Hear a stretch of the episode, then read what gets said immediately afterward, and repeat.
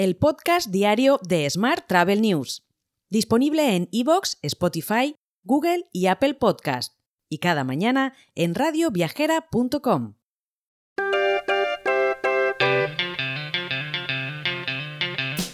Saludos y bienvenido, bienvenida un día más al podcast de Smart Travel News.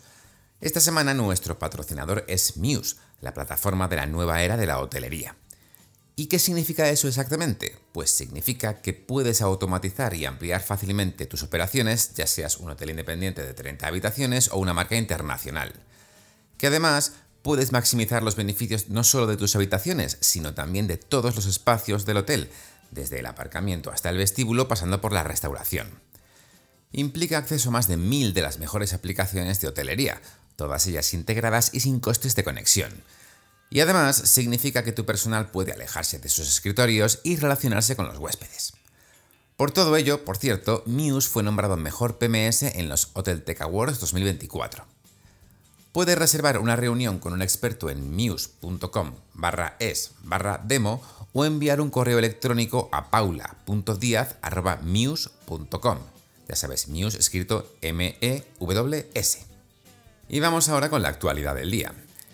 La ocupación para la Semana Santa rondará el 70% principalmente en las grandes ciudades, lo que propiciará que España cierre el mejor trimestre en la historia del turismo, ya que este año esta celebración se adelanta, como sabes, al mes de marzo. Así lo destaca la Mesa del Turismo, que también señala unas ventas que están funcionando en, porcentajes muy elocuentes. Por su parte, Barcelona se prepara para ser el epicentro del turismo mais en la sexta edición de los MPI Iberian Awards, donde distinguidos profesionales de la industria que forman parte del jurado se reunirán para decidir a los ganadores de cada una de las 10 categorías. El evento tendrá lugar durante la celebración del GMID el 11 de abril y Evenia Hotel será el patrocinador de la sede para la reunión. Más temas. Las acciones de Amadeus caen más de un 5,5% en bolsa tras la rebaja de recomendación por parte de CaixaBank BPI de comprar a neutral, y a pesar de que la compañía anunció un incremento de los beneficios de casi el 60%, hasta alcanzar los 1.123 millones de euros. Por su parte, Septeo consolida su posicionamiento estratégico en el sector hospitality tras adquirir ACI Group, empresa española de software para hoteles y restaurantes con más de 30 años de experiencia en la maximización de la rentabilidad de establecimientos hoteleros y una sólida presencia en España, Portugal y Latinoamérica. Además, uno de cada cuatro viajeros europeos tiene previsto viajar a España este año, seguido de Italia, Francia, Portugal y Grecia. Además, aseguran que tendrán más dinero para gastar no suponiendo la inflación ningún freno para sus deseos viajeros, según un nuevo informe elaborado por la hotelera Accor, que analiza cuáles serán los planes de viaje para los viajeros del continente a largo plazo de este año. Mientras, Airbnb ha mostrado su respaldo a la aprobación del Parlamento Europeo sobre la nueva regulación europea para el alquiler de corta duración, que hará que las normas sean más claras, sencillas y fáciles de seguir en la Unión Europea. Más asuntos. IAG ha registrado un beneficio después de impuestos de 2.655 millones de euros en 2023, lo que supone multiplicar por más de 6 el resultado del año anterior. Sin embargo, los consejeros han propuesto no abonar dividendo con cargo en 2023.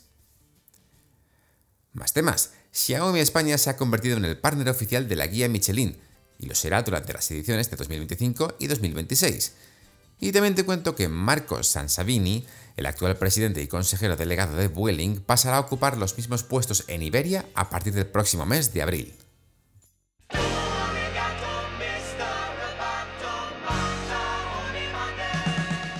Hablamos ahora de tecnología.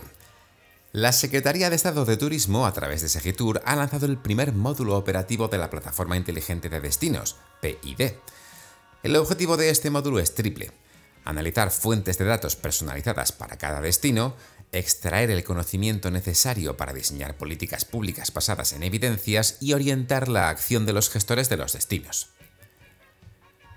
Mientras Sabre y Mastercard se unen a otras marcas, a otras marcas, no, a otras marcas líderes en viajes y tecnología en la coalición Travelist, entre la que se encuentran ya Amadeus, Booking.com, Expedia Group y Google, entre otros. El grupo, fundado por el príncipe Harry, duque de Sussex, tiene como objetivo generalizar la información sobre sostenibilidad para ayudar a la gente a tomar mejores decisiones a la hora de viajar.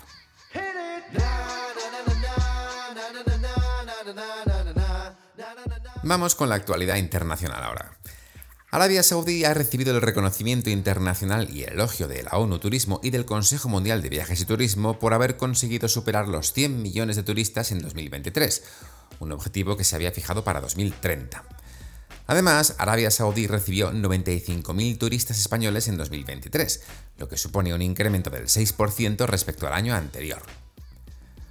Por su parte, el grupo Air France KLM ha conseguido un beneficio neto de 934 millones de euros y una facturación por encima de los 30.000 millones, la mayor de su historia.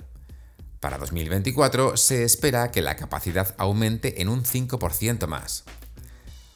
Y la próxima Junta General de Accionistas de Airbus tendrá, lugar, perdón, el próximo 10 de abril en Ámsterdam, y en ella se aprobará la propuesta de pago de dividendo con cargo al ejercicio de 2023, ya anunciada durante la presentación de resultados de 1,8 euros por acción, el mismo que el año anterior más un dividendo especial de 1 euro por título.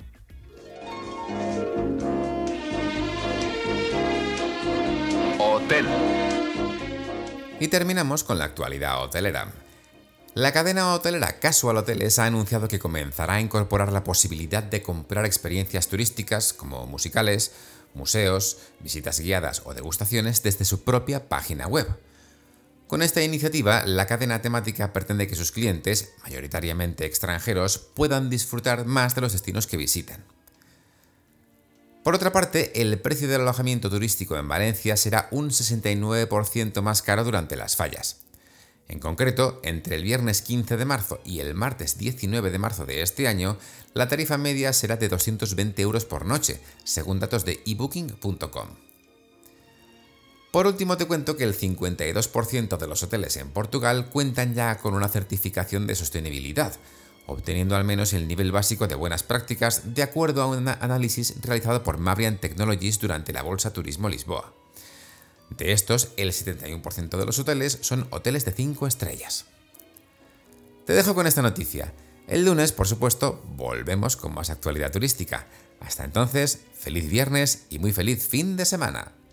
Si quieres apoyar este podcast, déjanos tus valoraciones y comentarios en Spotify, Evox o Apple Podcast.